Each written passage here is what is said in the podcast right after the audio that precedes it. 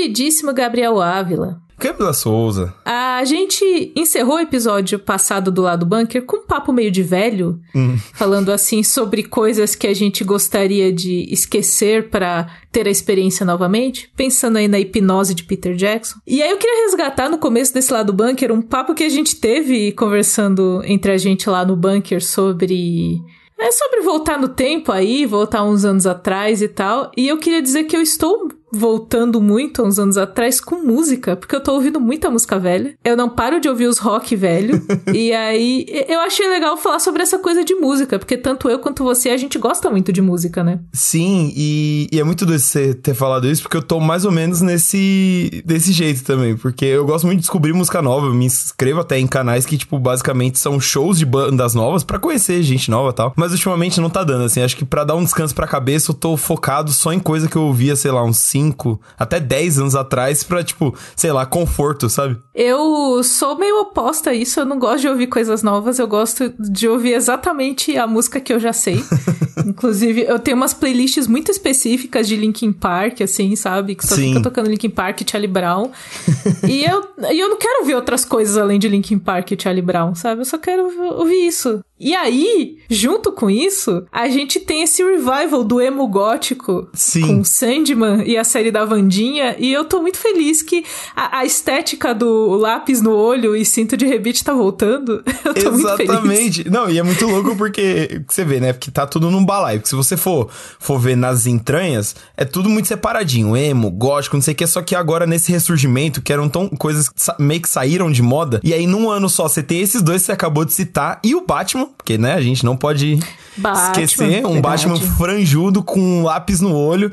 E aí é muito doido, que é basicamente isso, que era o que eu curtia quando eu era moleque e agora é moda de novo, sabe? Muito louco. E aí eu posso, sei lá, me sinto livre pra ouvir meu Fresno, meu My Chemical Romance sem julgamentos agora que tá na moda de novo, sabe? Não que eu me sentisse julgado, mas enfim. Ou seja, é, é, até falando sobre Batman, é legal você falar dessa mistura de estilos dentro do rock, porque a gente gosta, em resumo, de rock, eu gosto de outras coisas também. Mas em resumo é rock, Sim. se for pegar. Porque o queridíssimo Batman, ele é meio emo, mas trouxe o grunge com é o Nirvana. grunge, sim. Então ali tem uma mistura, mas eu acho que a gente pode tirar como resumo desse, desse comecinho do lado do bunker, que é que os humilhados estão sendo exaltados. Exatamente. Chegou a nossa vez, você aí que, que faz parte da geração dos anos 2000, 2010, que você ouviu muito ali o 30 Seconds to Mars, sabe? Tamo aí. Tô feliz, quero dizer que estou muito feliz com, com essa volta. E vamos pra escalada, porque tem muita coisa para falar hoje, inclusive para falar também do Zemo. Vai ter coisas emos. Gótico Suaves de volta aí a, a ativo.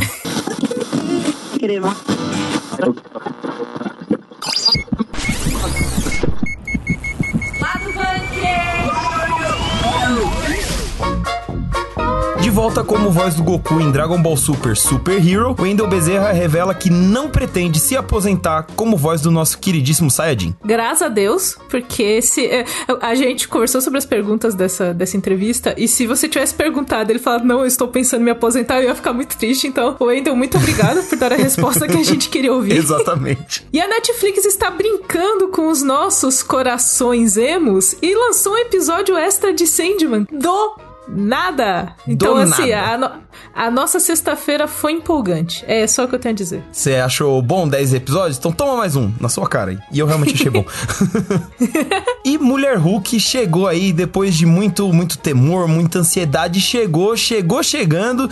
E a gente vai falar disso logo menos. Eu gosto porque eu discordo do Gabriel e eu não falei nada pra ele, então pam, vai ser pam, na emoção pam. esse episódio. Mais treta. eu não queimei pauta. A gente vai falar ao vivo, mas gravado para você ouvinte do lado banco. É isso. E como se não tivesse tanta coisa chegando nas plataformas de streaming, chegou Casa do Dragão, yes. trazendo aí treta de Targaryen, treta de Game of Thrones. E o episódio de estreia foi muito bom e a gente vai falar dele logo mais. Será que foi bom? Mentira, foi sim. É isso. Vamos falar Você tá fazendo isso só porque eu falei que não gostei tanto de Mulher é, Hulk, sim, né? Só Te pra conheço, de volta. Gabriel.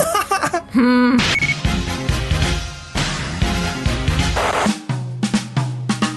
E nessa semana estreou Dragon Ball Super Super Hero, que é o novo filme da franquia Dragon Ball.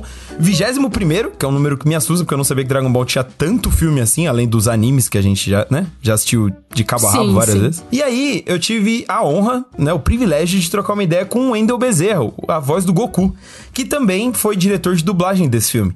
Então a gente bateu um papo muito bacana, foi mais de meia hora ali trocando ideias sobre esse filme novo, sobre a carreira dele como voz do Goku e tudo mais. E um dos pontos muito felizes da conversa, cara, foi que ele confirmou que ele não pretende se aposentar como Goku, assim. Ele falou que enquanto ele aguentar, o Kakaroto é dele. Eu gosto muito, eu gostei muito disso, porque eu tenho um carinho muito grande com Dragon Ball. Fato é que não estou consumindo as coisas recentes de Dragon Ball porque os percalços da vida adulta não me permitem.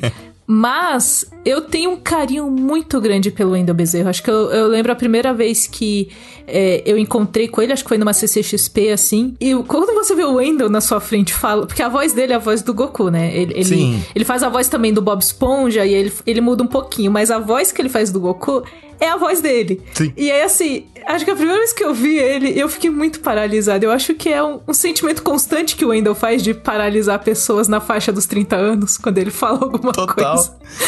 Eu lembro uma vez que onde eu trabalhava antes foi meio isso, assim, eu desci pra almoçar e ele tava lá esperando, devia ter uma reunião, sei lá o quê. E eu cumprimentei, né? Como Cê, por educação, você passa e na hora nem tinha um, tipo, eu cumprimentei, todo mundo tava no local. E aí rolou um, oi, Aí eu fiquei esperando, eu sou o Goku, sabe? Porque a voz é idêntica, não, não muda, sabe? É, é um absurdo, assim. E aí é, é muito legal ver é, que, mais do que, né, a voz e tal, porque, querendo ou não, tirando a parte romântica que o brasileiro tem muito com dublagem, é um trampo. É o trampo do cara. Ele vai lá, dá voz, encerrou o dia, ele vai para casa, vai assistir o futebol dele, vai fazer outras coisas. Mas no caso do Wendell, dá pra ver que é um, é um apego muito grande, assim, com o personagem. A gente conversou e o tempo inteiro ele ficava voltando no quanto ele é grato pela oportunidade de fazer o Goku, é, que ele gosta muito, que. Gente, ele até comentou rapidinho que o período que ele ficou longe do Goku foi. Ele estranhou e tal, e aí voltar com o Super, os filmes e tal. E foi um papo muito legal por sentir verdade, assim. Teve uns momentos até que ele comentou, tipo, ah, é, antes de chegar, sei lá, tal luta, os fãs já estavam comentando, então quando chegou pra eu dublar, eu tava tenso, eu tava ansioso de como é que eu vou fazer e tal. Foi, foi um papo muito legal, assim. Eu gosto muito dessas coisas porque é exatamente isso, assim,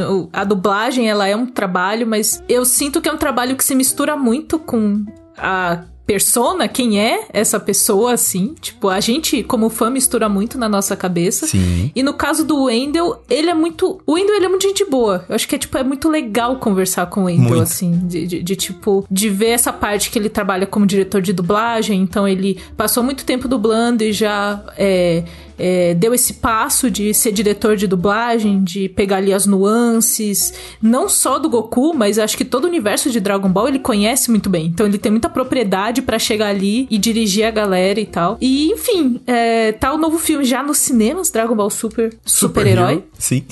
é, eu gosto muito de super super-herói, eu, eu gosto muito desse conceito. E tem mais detalhes dessa entrevistinha que o Gabes fez com o Wendell Bezerra lá no Nerd Bunker. Então tem notinha, tem texto maior, vão lá ler, porque tá bem legal. E eu acho que, assim, é, essas, essas coisas do, do trabalho, né, gays? De tipo, de repente você tem uma entrevista de meia hora com o Indo Bezerra e eu tenho absoluta certeza que virou um bate-papo em algum momento. Tanto que eu te falei, eu falei, mano, prepara a pergunta, mas em algum momento ali vai virar, tipo, e aí, mano, como tá as coisas tal? Não, total, assim, abrindo pro, pro público, assim, geralmente quando a gente tem a oportunidade de entrevista, são cinco minutos, no máximo, no máximo dez, assim, tipo, estourando. E com o Ender chegou assim meia hora. Eu cheguei no momento que eu tô tão acostumado a ter pouco tempo que eu virei pra cá e falei, meu, eu acho que eu não sei se eu vou ter pergunta para fazer por meia hora, sabe? Eu acho que vai, se pá, vai sobrar tempo, não sei. E não, chegou no final, assim, quando eu vi já tava dando meia hora e ainda tinha coisa para falar, sabe? Foi, foi um papo realmente legal, muito por conta disso, assim. Sou muito fã de Dragon Ball, tenho o Shenlong tatuado e o Caramba 4, porque é um negócio muito importante para mim. E aí ter a chance de conversar com um pedaço dessa história, sabe? Porque, querendo ou não, é, é a voz do Goku, mas é a identidade, sabe? É... Não, mas o, o Wendell, ele é um pedaço muito grande, eu acho, inclusive, Sim. pra gente, pros brasileiros, assim, para você que tem. Eu tô uma velha, eu tô falando da minha idade. Pra você que tem, tipo, a minha idade, a gente não tinha opção de ter o legendado com a voz original ou dublado antes. Tinha o dublado, ponto. Então essas coisas fazem parte da nossa vida, são vozes que fazem parte da nossa vida. Tanto que eu. eu sabe aquele meme do Leonardo DiCaprio no Era uma vez em Hollywood apontando pra tela? Eu sou essa pessoa quando eu reconheço vozes de dubladores. É Sim. É tipo é a voz, é a voz lá. É, às vezes eu não sei o nome do dublador, mas eu falo, putz, é a voz do, do pai do Clark Kent no Smallville. Eu, Sim, tipo, é eu lembro isso. muito eu lembro muito de vozes, acho que é algo que fica muito na nossa memória. E nesse caso de Dragon Ball, o Wendell cresceu com a gente numa época de formação em que a gente passava horas do nosso dia ouvindo a voz do Wendell na nossa casa. Então é, Total. é quase como se fosse um brother, basicamente. Muito, né? muito. E é legal que ele diz que isso, justamente, é- ele vê isso como uma responsabilidade, assim, de que, por exemplo, não é porque ele é a voz do Goku desde 99, mais de 20 anos, que ele relaxa. Cada vez que ele chega num projeto, é o mesmo frio na barriga, é a mesma coisa, porque, e, e segundo ele, ainda mais agora que ele sabe a dimensão da parada, que antes não era tanto assim. Então, é, é muito legal ver isso, que não, se sabe, de relaxo, porque poderia ser também, poderia ser um trampo, poderia só, só- ele só chegar e falar, ah, eu vou lá, eu dublo e é legal. Poderia, é um trampo, é normal, mas ao mesmo tempo, como não é, como tem esse viés, essa paixão que a gente tem de fã, tem do outro lado também, eu acho que deixa o negócio mais especial ainda. Exatamente. Então, se você quer ter mais um tostão da voz do querido Wendell Bezerra como Goku, vá assistir Dragon Ball Super, Super-Herói, tá em cartaz nos cinemas. E eu fico muito feliz de ver os filmes de Dragon Ball chegando nos cinemas também. Em breve deve chegar no streaming, tá, em alguma plataforma, mas tá lá na telona também pra conferir na telona, o que é bem legal. Sim. I'm the king of dreams, ruler of the nightmare realm. A gente está algumas semanas falando de, de Sandman, que a gente tá tentando não se repetir aqui no lado bunker, de ficar sempre falando da mesma coisa, mas não deu essa semana, porque a dona Netflix brincou com os nossos corações e lançou um episódio extra de Sandman, assim, do nada, nessa sexta-feira. Tipo, o quê? Exato. tipo, ah, você tá seguindo a sua vida, sextou, você vai assistir outras coisas nesse final de semana? Não vai não, toma mais Sandman aqui pra você. Cara, e assim, eu- bastidores, vamos lá. Pam, pam, Quando pam. a gente a gente recebeu a prévia dos episódios de jornalista que a gente recebe pra fazer as coisas, eu tinha visto que eram 11 no IMDb. E aí o Gabriel falou, eu recebi 10. Eu falei, putz, será que eles deixaram um para depois? E aí depois apareceu como 10. Eu falei, ah, foi erro do site, né? Acontece, É, é acontece. normal. E eles tinham 11, Gabriel. Tinha Eles 11 tinham. mesmo. Não, e aí, aí agora acho que a gente já pode falar um pouquinho mais, não é simplesmente o 11, é um episódio com duas histórias dentro, assim. São meio que é dividido, né? Como se fosse dois episódios em um só. Obviamente não vamos dar detalhes, então se você não assistiu nessa segunda-feira de manhã, pode ficar tranquilinho, não vamos falar nada do que acontece na história. Mas é um episódio duplo que mostra a Calliope, que é uma personagem importante para a história do Morpheus, e um episódio animado de Um Sonho de Mil Gatos. Cara, Que é tipo um episódio animado e eu gosto tanto, tanto, tanto quando as séries, as séries elas apostam em novos formatos, elas Sim. tipo saem ali do que tá na caixinha, elas entregam o que a gente quer de formato, mas elas falam: "E se a gente brincar com isso aqui?". Ah, que momento incrível assim, é quase um eu ia falar uma coisa indecente, mas eu não vou. a gente entendeu. Você É isso. Mas assim, Enfim. e eu gosto muito porque Sandman, se tem uma obra que permite esse tipo de coisa, é Sandman, sabe? Porque é, foi até algo. Eu não sei se a gente chegou a comentar na, quando a gente conversou sobre Sandman aqui, eu, você e a Pri, mas uma coisa mágica de Sandman é que além dos arcos que são grandiosos e tal, aquela coisa que é o que a gente lembra, no meio sempre tem uma historinha e depois tem outra historinha, e são coisas que num primeiro momento parecem fechados e na verdade dá num outro negócio lá na frente, você fica, ih, caralho, era aquele negócio lá daquela historinha, sabe? E ao mesmo tempo, é, o New Gaiman, esse safado, e eu digo isso como um elogio, ele, ele É, é, o filho muito... da mãe é um gênio. Ele é um gênio, Retomando entendeu? o meme de Dragon Ball, é isso, Dragon o filho Ball, da mãe é um o gênio. miserável é um gênio. Porque ele... Várias dessas historinhas, elas tomam... elas são contadas de um jeito diferente. Nem tudo é aquela coisa sombria, gótica do Sandman normal, sabe? Às vezes tem um negócio um pouquinho mais leve, um negócio mais comédia e tal, assim. E aí, você fazer... Quando você vai fazer uma adaptação e você transforma isso, por exemplo, numa animação, como é o caso do Sonho de, de Mil Gatos, cara, faz todo sentido. E eu fiquei mais feliz ainda quando eu fui ver lá nos créditos e o diretor desse episódio é o Risco Hussin. Nome muito difícil de falar, mas que ele é o diretor de Undone, que é uma das melhores animações que eu já vi, é do Prime Video, mas assim, é um, é um de verdade, é uma animação absurda. E agora, tipo, eu, eu sempre fiquei, sabe, eu fico meio procurando assim, qual que é o próximo trampo desse cara, tal, e não tinha nada de que ele faria Sandman. Então, pegar um criador que eu gosto muito fazendo Sandman, tipo, foi. Nossa, mano. Eu já amei esse, esse episódio da, da origem, sabe? Do anúncio, assim. E tipo, é, é legal porque eles misturam. é, eles misturaram pintura a óleo, desenho em 2D com desenho em 3D. Para chegar no resultado que foi o episódio. Então, Então. foi algo ali, foi mais um, um sentimento, que eu acho que a gente teve esse sentimento com, com Sandman em vários episódios, que a galera fez com cuidado e com carinho pra contar essa história, que faz diferença quando chega pro público, assim, Muito. sabe? Você olha assim e fala, putz, a galera, a galera fez aqui com cuidado a coisa, sabe? E aí, o, o curioso é que rolou por acidente, assim, antes, assim, a, a internet já tava falando sobre esses dois episódios, porque a Netflix mostrou cenas deles sem querer. Na semana anterior, inclusive, eu tava de plantão quando isso aconteceu, porque a Netflix tem um programa no YouTube chamado I Like to Watch, em que as drags Trixie Mattel e Katia, elas reagem a produções. Então, tem episódio delas reagindo a Stranger Things, tem episódio delas reagindo a filmes originais, enfim, é muito legal o programa. E aí, eles soltaram o programa que elas reagem a Sandman e começou a ter umas cenas que o pessoal assistiu e falou: pera, Pera aí. essa cena aqui não tinha saído do, na Netflix? Como assim? é. As pessoas foram lá no, no Twitter do Neil Gaiman, que o Neil Gaiman é um dos caras mais twitteiros, assim, Ele dessa é. galera de Hollywood. Ele sempre tá respondendo a galera. E tipo, Neil Gaiman, a gente sabe que vocês têm um episódio. Nós já sabemos, entendeu? então, eu não sei, inclusive, se a estratégia de lançar esse episódio agora, se ela mudou por conta desse dessa queimada de largada que rolou aí antes da hora, porque depois, quando eles perceberam isso, eles tiraram esse episódio do YouTube do ar. O vídeo ficou privado. Olha lá. Então, assim, quem viu, viu. Quem não viu, mas assim, uma semana depois, já tem aí um episódio extra. A gente segue também muito na expectativa que eles renovem Sandman logo pra uma segunda temporada, porque Sim, assim, por favor. é aquelas, né? Provavelmente vai, porque a série tá um mega sucesso e tá trazendo geralmente o que a Netflix gosta, que é esse burburinho, é esse comentar nas redes sociais. Sandman tá, tipo, voando com memes, com um monte de coisas. Mas eu, eu não sei, talvez eles estejam se preparando algo especialzinho pra essa, pra essa segunda temporada. Pode então ser. eu tô. Eu estou, estou feliz, estou muito feliz. Eu gosto muito porque eu senti um pouco falta de, sabe, na primeira. Porque, assim, claro, é uma temporada grande, você tem que apresentar pro pessoal e tal, mas eu senti falta de ter histórias mais isoladas, sabe? Eles até fizeram isso ali no meio da temporada,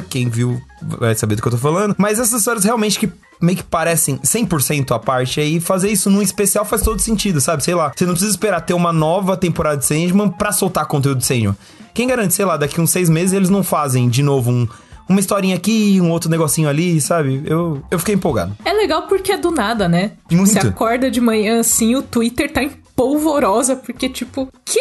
Sandman? Tem mais Sandman? Sim, tem E- mais Sandman. E um último detalhe, que Neil Gaiman é da, dos caras que gosta de dar emprego pros amigos. Porque no episódio do Sonho de Mil Gatos É tá lá o David Tennant. nepotismo. 100% nepotismo. Que aí tá o David Tennant e o Michael Sheen, que são a- os protagonistas de Good Homens, né? Que é uma série baseada no livro do Neil Gaiman, que ele é showrunner, tudo. E você tem o James McAvoy também, que foi a voz do Morfeu no audiobook de Sandman, se eu não me engano. Então meio que assim, tá tudo em casa, sabe? Tipo, você fica brother do New Gaiman, ele te, te arranja uns trampos. É isso. Essas amizades de Hollywood, Gabriel, você tem que ser amigo da pessoa certa em Hollywood. Mas é isso, curtam muito esse episódio extra de, de Sandman que lançou, caso você ainda não tenha assistido, curta muito. É, a gente fica na expectativa aí da segunda temporada, mas já é um gostinho, eu acho que já é. Eu acho que é quase um, um presentinho É pros fãs, porque os fãs engajaram tanto com Sandman, sabe? É tipo aquele. Aquele docinho que você esqueceu no fundo da geladeira. Nossa, cara, E aí, sim. você, e aí você abre assim e fala: Caraca, tem um brigadeiro. E eu tinha esquecido dele. E agora eu tenho todo. Eu já não tava contando com esse brigadeiro. mas ele existe. Então, assim. É isso, o Sandman é, é o, nosso, o nosso brigadeirinho do abraço. É isso. Nossa, eu não poderia ter definido Sandman melhor. Parabéns, cara. I'm Jennifer Walters. I'm a lawyer. Falar em novidades, mas essa não foi de surpresa, a gente já tava esperando faz um tempinho, mas finalmente chegou a série da Mulher Hulk, que é Mulher Hulk Defensora de Heróis, finalmente chegou ao Disney Plus, a gente tem aí o, teve aí o primeiro episódio lançado na plataforma, e eu gostei muito, eu realmente adorei essa estreia, e aí eu já posso falar os próximos episódios, que a Disney mandou os quatro primeiros episódios nessa, nesse esquema de prévia, mas na escalada desse programa eu descobri que a Camila não gostou, então o pau vai quebrar agora. Vamos com calma. É que assim. Ah. Vocês sabem que o Gabriel, Gabriel Ávila Vinícius Silva Santos, ele é uma- não é esse o nome dele, tá, gente? Não adianta Não é. procurar aí. No, não adianta procurar. O Gabriel é uma pessoa empolgada. O Gabriel é uma pessoa empolgada. Aí o Gabriel assistiu o. She-Hulk e ficou tipo: é incrível, é maravilhoso. Aí eu fiz a edição do texto de primeiras impressões dele. Ele usou a palavra fantástico no título. De fato. Fantástico, série fantástica. De fato. Aí assim, eu fui assistir She-Hulk e eu falei, ela é uma série boa. Mas o primeiro episódio, veja bem, não sei se você, por conta de você ter assistido os quatro primeiros, mas o primeiro episódio eu olhei e falei: ah, ok, é uma série ok da Marvel. Não é um desastre, como outros desastres que a Marvel tem soltado recentemente. Sim. Mas o fato dela não ser um desastre não a transforma numa coisa incrível imediatamente. Ela é só ok. Justo. Não, eu entendo. Foi essa a minha percepção. Entendo. Não, É, que, você empolgou, você, você desce, você desce a ladeira da empolgação. E aí fica difícil. Você tá descendo de bike, eu tô num carrinho de rolemã velho aqui. Eu não te acompanho, Gabriel. Eu sou velho, entendeu? Não, não. E, e, assim, e talvez o futuro dirá, né? Quando a temporada acabar, o futuro dirá qual de nós dois tomou, pegou o veículo certo, entendeu? Porque eu posso pegar esse. Como foi que você falou que eu tô? Você Que tá eu numa bicicleta, eu, eu tô, tô no na carrinho de bicicleta, rolemã. eu posso descer uma ladeira sem e esborrachar lá no final, como já foi com o Cavaleiro da Lua, como foi com o Gavião Arqueiro, enfim, né?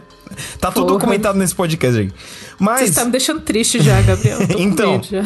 mas assim, por que que eu gostei tanto? Assim, mesmo desse primeiro episódio, lógico que assim, meio que já deixando no ar, melhora. Isso é fato, assim, os, os próximos episódios são até melhores que o primeiro, eu acho isso.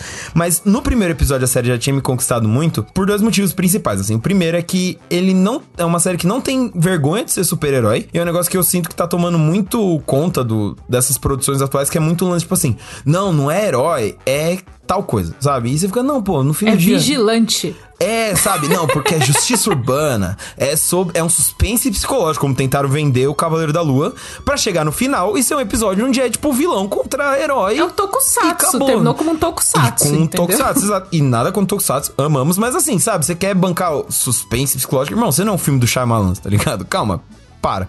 E Mulher Hulk eu senti que não teve essa pretensão de... Porque é, a única pretensão dela é ser uma comédia dentro do MCU, que também já força a comédia onde não devia ter quando às vezes assim. Então, pra mim, juntou as duas coisas e deu certo. Principalmente porque o humor é afiado. Eu gost... eu achei pelo menos assim, pros padrões da Marvel, que é sempre aquela piadinha de referência, olha o palavrão. Não, Mulher Hulk, tipo, ele vem, ele propõe um, um humor que já é mais próximo do meu, que é um negócio mais sarcástico, mais falastrão, que eu gostei muito. E tudo isso enquanto tá ali no, no, no coisa super-herói. Tem toda a formulazinha Marvel do herói, que aí ele ganha os poderes, e aí ele quer ou ele não quer ser herói, nananã e tal, deixando vago pra quem não assistiu ainda. Mas assim, segue toda a cartilha. Mas ele faz isso com muita identidade, batendo no peito falando, não, ó, essa série, ela é uma comédia, o humor é assim, e as coisas vão coexistir, sabe? Uma coisa não vai canibalizar outra, a gente não vai disfarçar que é um suspense, não, é isso. Esse já foi o meu primeiro ponto positivo. E o segundo, que é o maior de todos, é a Tatiana Maslany, porque ela é um absurdo. Tipo, ela me, me conquistou assim, sei lá. Duas cenas eu já tava vendido e falei, não, beleza, eu quero ver onde essa personagem vai dar, sabe? Porque é. Além do carisma da personagem, eu gosto muito da forma meio que crua que ela interpreta, porque ela é, tem os pontos positivos, onde ela é engraçada, ela é esperta, não sei o quê. Mas ela também é meio falha, tem uns momentos que ela é meio, meio babaca, sabe? E eu gostei disso, porque, é, sabe, você dá dimensão pra um personagem, você dá muito mais que aquela coisa é, plana, sabe? Sem profundidade nenhuma, que acontece muito na Marvel, até mesmo com muitos protagonistas. Então, pra mim, esse primeiro episódio de Mulher Hulk conquistou nessas, nessas duas coisas, assim. Eu concordo com essas duas coisas. Eu só não acho. Eu só, eu só tô com cartaz de tipo, Marvel, você não tá fazendo mais do que a sua obrigação. Não, de fato, Eu de olho fato. assim, tipo, vocês não estão fazendo nada extraordinário aqui. Vocês estão fazendo que vocês deveriam ter feito em várias séries. Não, Inclusive, vocês, vocês chegaram muito perto de estragar a minha Miss Marvel. Com coisas Então. espalhafatosas que não eram necessárias, assim. Sim. Então, eu concordo que a Tatiana Maslany tá muito bem. Eu acho que existe. A Jennifer Walters, nos quadrinhos, eu não li muitos quadrinhos da, da Mulher Hulk, mas eu li alguns. E eu lembro que eles eram muito um ponto fora da curva dentro das publicações da Marvel, pela questão de humor, pela questão de uma interação. Ela quebrava a quarta parede no, Sim. no impresso, velho. O negócio é, é outro nível de metalinguagem que a gente tá lidando, assim. E a personagem tem um carisma e eu senti que a Tatiana Maslany, ela entendeu a personagem. Porque ela não passa do ponto. Exato. Tipo, ela não chega a um ponto daquilo parecer muito fora de tom ou de parecer um exagero, ou de você meio que torcer o nariz assim e falar, hum, mas isso tá muito exagerado. Ela tá muito tem, se esforçando para ser legalzona. É. Ela é legalzona. Ela não precisa se esforçar para ser legalzona. Tipo, na hora que ela tá em tela, você fala, ok, ela é muito legal. Mesmo, assim, tanto o She-Hulk quanto o Jennifer Walters. Sim, O- sim. Nos dois momentos ela tá muito legal. Mas, assim, eu olhei e falei, tipo, ele é um episódio muito. O de estreia, assim, ele foi um episódio muito bom pra me apresentar esse universo e tal. Mas ele foi muito ok gay Assim, eu falei, ah, ele não trouxe nada de extraordinário, assim. Inclusive, eu senti mais falta de ter ela como Jennifer Walters, que eu espero ver mais nos próximos episódios, porque você. A gente teve uma questão de falar muito sobre a computação gráfica dessa série e, e me atrapalhou, me atrapalhou mesmo, assim. E, Tipo, eu, eu, eu não acostumei. Não rolou. Não rolou. Sabe aquele negócio que a gente tava comentando de você começa a ter o estranhamento, aí sei lá, do meio do episódio pra frente, tá de boa. Hum, nossa, é- ela tá muito esquisita. Eu tive os momentos, assim, não sei se você sentiu isso, mas eu já tinha sentido no trailer também, que parece que a mulher Hulk tá meio fora de proporção. Que ela tá, tipo, que, que a cabeça dela tá meio grande. É, eu senti isso com o cabelo. e- e a- é, às vezes é o cabelo. Mas assim, às vezes o braço dela tá. Parece que em uma cena o braço tá muito grande e na outra cena o braço tá normal. Eu, tipo, vocês animaram isso errado aqui? Porque, tipo, tem umas cenas que ela tá muito com o bração muito esticado, assim. Sim. E, eu, e aí no outro o braço tá normal, eu falo, hum, o que, que rolou aqui? E aí, tipo, isso me tirou um pouco do episódio. Eu achei que o episódio deixou muito claro que o Bruce Banner é uma pessoa muito chata. Caralho, que cara insuportável. assim, eu gosto muito do Mark Ruffalo como Hulk Bruce Banner, embora ele me irrite um pouco. Porque ele é meio bundão como o Bruce Banner e eu não gosto de gente bundona. gente que fica falando, falando arrastadinho, assim, É, sabe? sim, sim. Eu gosto de gente intensa, assim, sabe? Eu gosto de Pra intensidade. fora, então, aham, sim. é. Por isso que a gente se dá bem, Gabriel, porque De você é essa fato. pessoa. É verdade. Mas assim, e aí ele veio com um ar tão condescendente que, tipo, ah, Bruce Banner, que chato você. Eu fiquei com essa impressão, mas ao mesmo tempo eu tive um pouco de dó. No sentido de que assim. Ah, mas é ele- claro que você teve dó do cara. É claro que você teve dó do É, cara. não, mas é porque assim, tipo, apesar, ele claramente, ele quer aproveitar toda a experiência dele e falar, não, vem aqui que eu vou te ensinar a ser Hulk. Você fala, tipo, cara, sabe, não, as pessoas têm vivências diferentes, sabe? Foi o que eu coloquei no texto até, tipo, não é só porque vocês têm os mesmos poderes que vocês vão viver as mesmas coisas e tal. E é, o- né, meio que isso sobre... O episódio é meio sobre isso. Mas eu fiquei meio com dó que, em parte, você sente ali que ele tá meio feliz, meio aliviado de ter outra pessoa pra quem falar sobre a merda que é ser Hulk, sabe? Porque ele fica o tempo inteiro, tipo, ah, eu tinha um amigo, ele era o Tony Stark, não sei o quê, e meio que, né? O amigo morreu. E aí, tipo, agora ele tem alguém pra dividir esse fardo. eu gostei muito da imitação. Eu gostei muito da. É, o Mark Ruffalo é assim, né? amigo. Que nem você falou. Ele era o Tony Stark. Ele é, é, sim, ok. E aí, tipo, aí agora que ele tem uma pessoa com quem ele pode conversar, essa pessoa fala, não, eu não quero essa merda. Serviu pra você? Beleza, mas eu não, sabe? E aí meio que as dinâmicas são sobre isso e tal. Então, em partes eu fiquei com um pouco de dó, mas no fundo eu também fiquei meio tipo, ai, cara, para, sabe? Chega. Você tentou uma vez, tentou duas, já sabe? chega, desapega, vai fazer outra coisa. Vai construir um bar, O, sabe? o meu rolê é que ele não pareceu feliz com as evoluções dela. Ah, sim, sim. Ele ficou mordido. Ciumentinho, aí, tipo, ficou mesmo. Ele ficou do tipo, ele ficou meio o ego ferido, sabe? Tipo, é só porque tem uma mulher que faz algo melhor do que você. É. Tipo, really? Mas, tipo, ficou meio. Eu senti que essa parte do. Porque o, o primeiro episódio ele é muito sobre isso. Eu não assisti os outros. O primeiro episódio ele é muito sobre isso, sobre esse treinamento. E eu senti que ficou um vai e volta disso. Do tipo, ela vai embora, ela não vai embora. Ela vai passar pelo treinamento, não vai. Aí eu senti que eles quiseram correr um pouco com essa parte também, pra liberar ela pra fazer as coisas dela, Sim. as outras tramas, assim, não ficar muito nesse treinamento. Mas eu senti que foi um pouco embolada essa parte, eu, tipo, vai e volta, vai e volta, vai treinar, não vai. Mas assim, Em parte. de toda essa é- de- dessa coisa que eu deixei enrolada, a melhor parte é a Tatiana Maslany como Jennifer Walters, porque Sim. em vários momentos ela inclusive fala várias dessas coisas que eu tô falando, do Sim, tipo, de fato. para de encher o meu saco com seus problemas, velho. Sim, e eu acho, eu acho muito bacana que eles. Porque por mais que tenha sido embolado, eu vejo como um ponto positivo que eles meio que tiraram tudo que eles tinham desse conflito, porque daqui pra frente, Pra mim, assistindo esse primeiro episódio, ficou muito claro que isso não voltaria mais. Sabe assim, no sentido de, por mais que seja vai e volta, eu prefiro que isso seja no primeiro episódio, daqui pra frente a gente faz outra coisa, do que o negócio ficar a série inteira, tipo, vai e não vai. Ela aceita ou não aceita? Ela quer, ela não quer. Sabe? Ela vai ouvir o Hulk, mas não vai ouvir o Hulk, sabe? A gente Faz teve isso uma com a vez. do. Com a do Falcão e Soldado Eu ia Invernal. falar isso agora. É capitão, é não é, né? Eu quero, mas eu não quero. Eu quero, mas eu tô com medo. E tipo, mano, sabe aquele momento? Mas vai, Chapolin. Eu tava É. cinco. Não, eu ia Tipo, falar, logo. eu ia falar isso porque é, o Falcão e o Soldado meio que todos, todas as tramas são meio assim. A dos vilões é meio a gente é mal, a gente não é. A gente é incompreendido, não, mas agora a gente vai explodir um lugar porque a gente é mal. Tipo, pô, é ou não é? O que que você quer? Sabe assim? E Uhum. então nesse ponto, o Mulher Hulk meio que me conquistou nessa de meio que com essa promessa de que não vão fazer, sabe? Ó, a gente tá resolvendo isso aqui, daqui pra frente vai ser outro rolê. A gente vai ver a vida dela, sei lá, de um jeito, de outro, de qualquer outro, mas esse conflito é desse episódio. E que pra mim é a magia da TV, assim, você ter tempo pra trabalhar diferentes arcos em seja em um episódio ou vários, mas assim, você trazer várias coisas e não fazer que é a, a maldição da Marvel e de Star Wars, que é fazer o famoso filme de oito horas. Tipo, aí fica aquela Ai, não. é, entendeu? Exato. E Mulher Hulk, Ai. pelo menos por esse primeiro episódio, me prometeu que não vai fazer isso. Então já conquistou minha confiança. Quero que ela me pegue nos braços, Camila. É isso. Olha, olha, Gabriel. eu tenho ressalvas. Eu quero. Numa escala, você quer que, que Mulher Hulk te pegue no colo. Certo. Eu quero dar um aperto de mão em Mulher Hulk. Certo. É isso que Show. eu, que eu ofereço pra Jennifer Walters hoje, porque não é nem culpa da coitada da, da Mulher Hulk.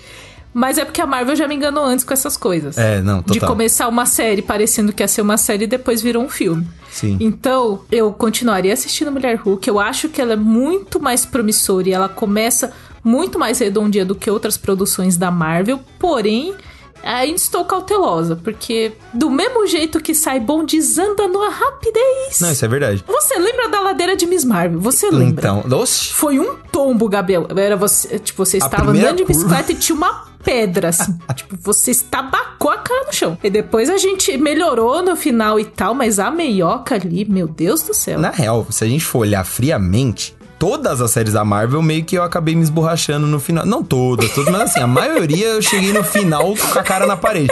Então, no momento, eu tô me sentindo muito aquele meme, sabe? Do. Ela te deu oito facadas e o senhor voltou pra ela. Eu tô me sentindo meio isso, assim. Mas a mulher vai ser diferente, entendeu? Ela não vai me dar uma facada. Então, daqui a alguns programas a gente volta pra saber se eu fui esfaqueado ou não. Pela mulher Hulk. Eu tô rindo muito. Eu tô imaginando aqueles memes que eles botam o logo, tipo, da Marvel na cara de alguém, assim. Eu tô imaginando a Marvel esfaqueando você. Sim. Mas vai dar tudo certo. Tenho fé. Ou não, mas Ou a não, gente né? tem um compromisso É. aqui no lado bunker de voltar. Sim. Então, quando Mulher Hulk acabar, Gabriel e eu estaremos aqui. Estaremos. E a gente vai. e aí a gente bota os pingos nos is, Gabriel. É, É isso. isso. Vamos ver quem errou, quem acertou. Façam suas. Na brincadeira, não apostem. Só mentalmente.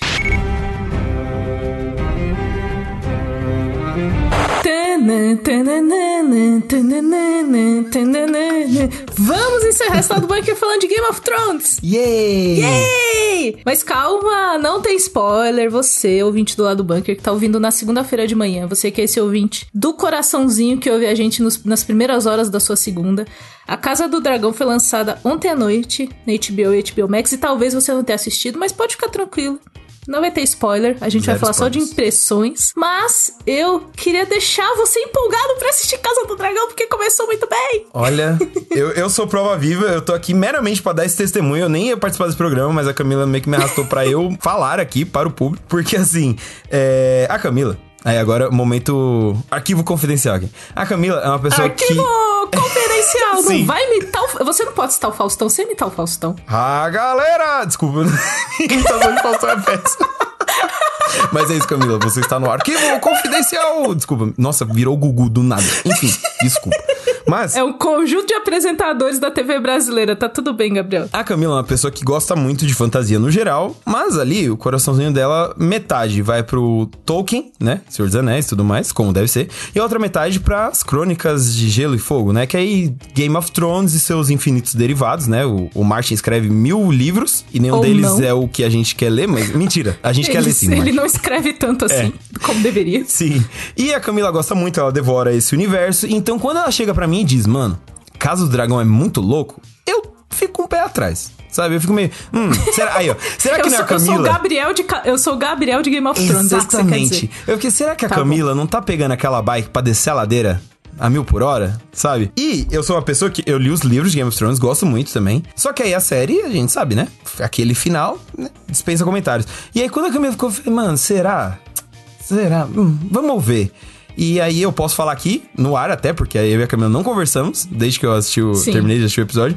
E Há duas horas atrás. Exato. E a Camila tem razão. O Casa do Dragão é realmente muito, muito, muito da hora. Muito bom. Cara, que gostoso ver uma série que, que começa pensando na narrativa. Não Você é? vê claramente que tem mais orçamento do que Game of Thrones. Porque Game of Thrones no começo era aquele medieval de baixa qualidade, né? É. Era medieval baixa renda ali, tal, umas armadurinhas ali que a galera dava pancada, o negócio fazia um barulho estranho. Sim. Acontece. Mas, obviamente, que a Casa do Dragão chega com mais estrutura em relação a isso, mas eu acho que faz muita diferença a galera que está comandando isso. Total. É, porque é uma galera que, que eu acho que eles vêm com mais ideia de narrativa e a história já está pronta, a gente já sabe qual é o final dessa história. Então eu sinto que eles começaram esse episódio piloto muito menos numa ideia do tipo vamos ver no que vai dar e muito mais confiantes do tipo a gente sabe a história que a gente quer contar e a gente vai contar ela a partir do primeiro episódio. Eu sinto isso também. É, um, é muito louco porque bate aquela nostalgia de voltar pra Westeros, sabe assim? Em todos os níveis, assim. Desde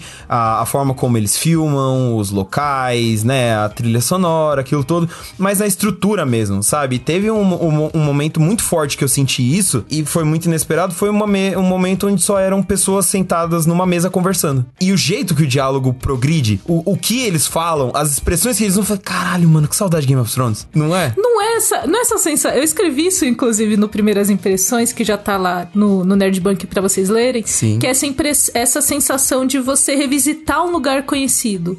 Tem outras pessoas morando lá agora, mas você conhece aquele lugar. É, tipo, aquele lugar é muito familiar pra você.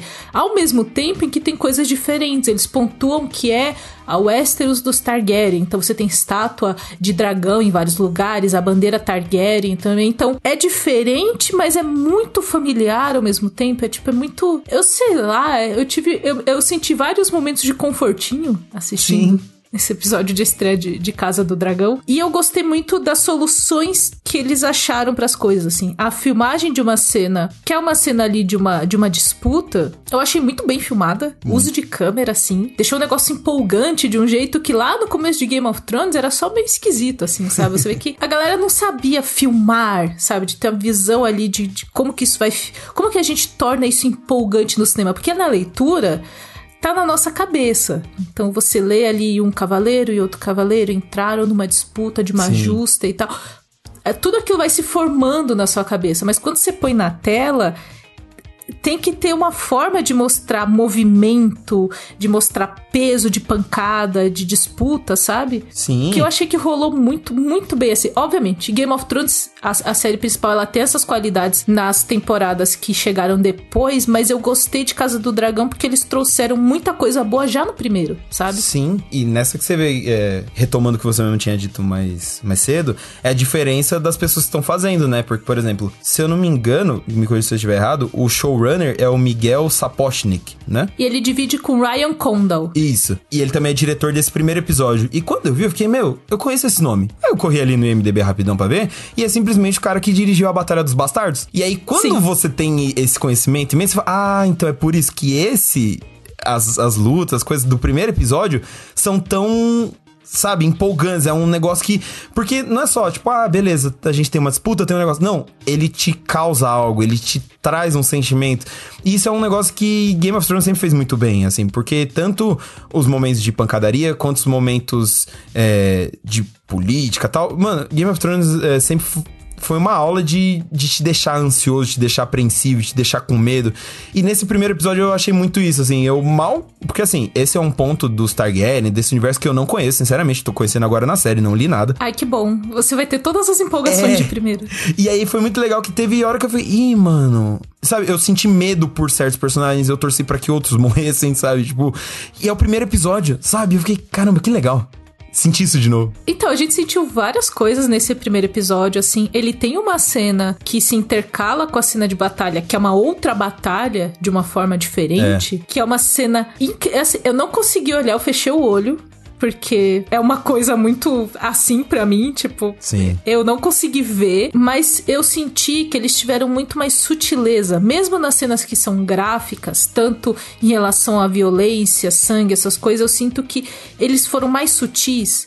Que o foco, diferente do que acontecia em Game of Thrones, que muitas vezes é o foco, tipo, vamos mostrar peitinho, ê! Vamos mostrar a cabeça arrancada, ê! Total. Tipo, o, o, o HBO package de entrada, assim, eu senti que eles quiseram mostrar, tipo, uma personagem está passando por um momento muito gráfico de violência, mas o foco é no rosto dela. É o que ela está sentindo. Não é a violência pela violência, mas é o que ela significa nesse contexto. Dela tá olhando para alguém que ela ama e tá perdendo uma confiança ali do tipo, caraca, eu jamais imaginei que você ia fazer isso comigo, sabe? Então eu senti em vários momentos que a violência não foi pela violência e existem cenas que mostram cenas de sexo, porque o sexo faz parte do mundo, então, tipo, sendo uma série pra maiores, ok mostrar, o problema é você banalizar. E eu senti que a Casa do Dragão eles mostraram quando precisa e qual é a importância daquilo pros personagens. A cena que. É, a cena. Tem cena em um bordel? Porque estão falando de É, Westeros, né, gente? exato. Bordel. E a cena do bordel, ela tem um momento que foi completamente inesperado. Que você. Na hora que a cena. A cena tá acontecendo, ela para. E aí você olha pro personagem e, e é outra coisa. E você fala, caraca, não, não tem a ver com sexo, entendeu? É. Tem a ver com que o que ele descarrega no sexo, o que tem ali de tipo de. Às vezes, uma coisa que ele tá puto com uma coisa e de repente ele tá no bordel pra botar isso pra fora. E isso é entendeu? mais impactante do que se eles simplesmente colocassem um negócio absolutamente explícito só pra chocar e falar, hehe, olha só, sacanagem. Não é o caso, né? Não é só Bilbs. Exato. E eu gostei muito disso tudo. Porque, como, por exemplo, eu já tô nesse universo, eu sei mais ou menos como funciona o Westeros, disputa de poder, aquela coisa toda, né? E sendo uma série desse universo, não foge muito desse- dessas temáticas. Mas eu acredito que pra um fã novo também funciona. Alguém que talvez não viu Game of Thrones na época, ficou com preguiça, ficou sabendo que o final era ruim, não quis começar. Casa do Dragão dá pra começar, sabe? Porque se passa antes, não, sabe, não é um negócio, ah, eu preciso ter assistido tudo que aconteceu com aqueles personagens pra entender. Não, é antes. Eles fazem questão de deixar bem claro que são séculos antes, então dá pra começar e fica a recomendação, assim, de alguém que tava desencantado com esse universo e alguém que não é muito fã de fantasia. Ao contrário da K, eu não sou muito ligado em fantasia. E depois desse primeiro episódio de Casa do Dragão, eu, eu quero ir em frente, sabe? Eu quero ver onde isso vai dar. Eu preciso falar de uma coisa antes da gente encerrar, que é Matt Smith Matt com Smith, Daemon meu Targaryen. Deus. Porque assim, o Daemon Targaryen, ele é, ele é príncipe, ele é irmão do, do rei de Westeros naquele momento, que é o Viserys. Não é o Viserys da série principal, é o Viserys que inspirou esse nome. É, é- ele é um rei meio banana, vocês vão ver. Enfim, não, não vou falar muita coisa pra quem não assistiu, fique tranquilo. Mas o irmão do rei, que é o Daemon Targaryen, ele é aquele Targaryen do sangue quente. Ele é aquele Targaryen assim, nervoso, esquentado. E eu tive uma sensação que eu só tinha tido com o Capitão Pátria em The Boys. Que é o personagem tá na tela e você não sabe o que ele vai fazer. Porque Nossa, assim, total. alguém se alguém dá uma resposta atravessada, ele pode tanto dar uma risada sarcástica quanto ele pode meter a espada no cara. Não sei. Ele é imprevisível. E toda vez que ele tava em cena, assim, a presença do Matt Smith, assim, todo mundo olha pra ele, não tem como ele tá em cena, o foco é ele.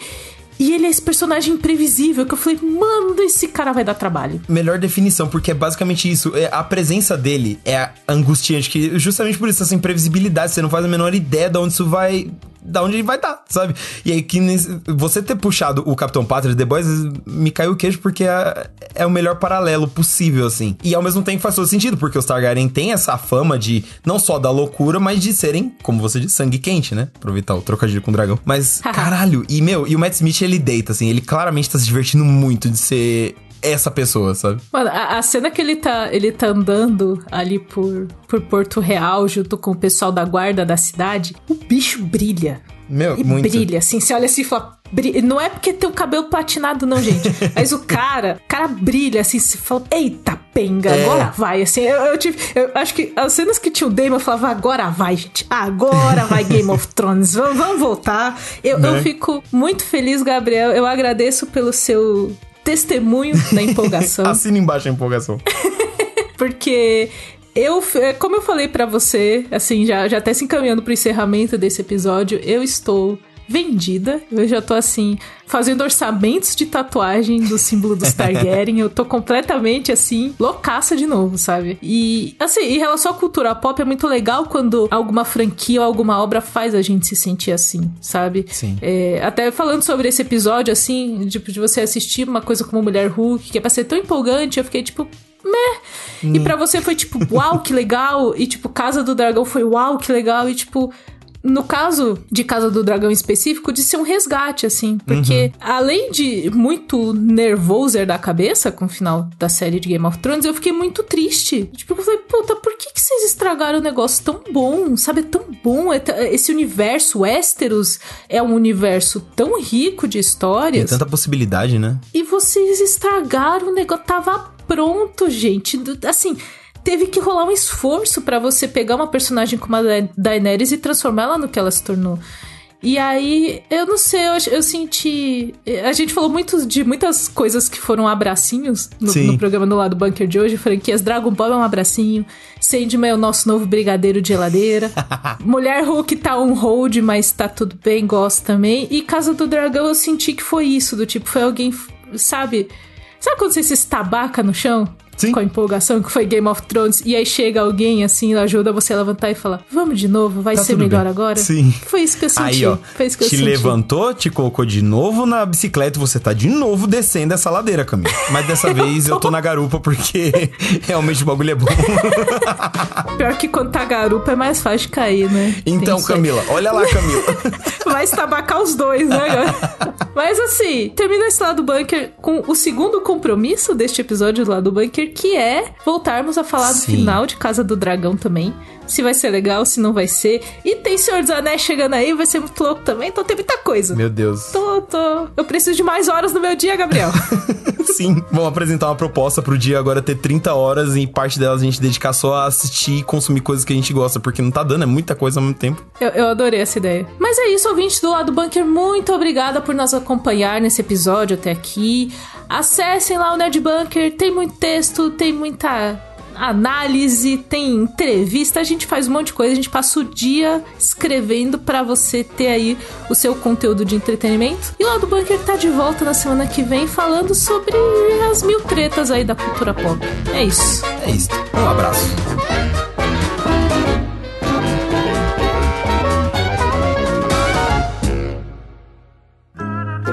Programa editado por Doug Bezerra.